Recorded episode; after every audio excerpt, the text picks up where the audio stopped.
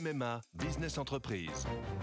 Sandrine, qui dirige une entreprise de conseil, a pris une décision. Oui, cette année, c'est décidé pour ma vie pro et ma vie perso, c'est MMA. Pardon, mais ce ne sont pas les mêmes besoins. Pas les mêmes besoins, mais le même agent MMA qui me connaît bien. Disponible et à 5 minutes de chez moi, je sais que je peux compter sur lui. C'est décidé, c'est MMA. Bonjour, voici l'éditorial du 25 janvier 2022, un héritage français par Gaëtan de Capelle.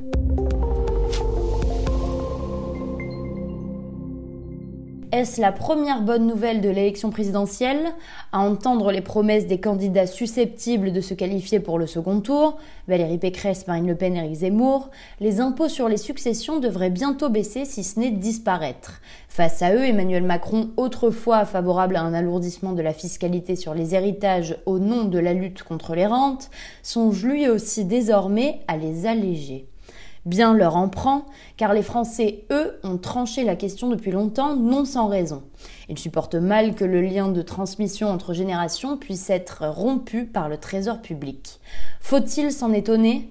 L'esprit humain est ainsi fait que la perspective de payer un impôt sur la mort pour léguer à sa descendance ce que l'on est parvenu à bâtir tout au long de sa vie est particulièrement difficile à accepter, surtout lorsque l'on a vécu une existence à payer des taxes et des cotisations sur son travail et son patrimoine. Au pays de l'égalitarisme, certains suggèrent néanmoins d'accroître la taxation des successions afin de réparer les inégalités de naissance.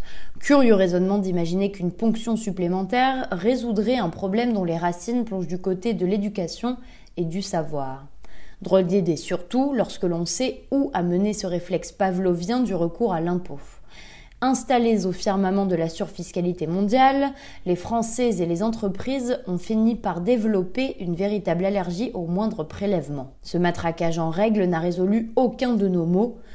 Malgré l'un des systèmes de redistribution les plus puissants du monde, ni la pauvreté ni les inégalités ne reculent.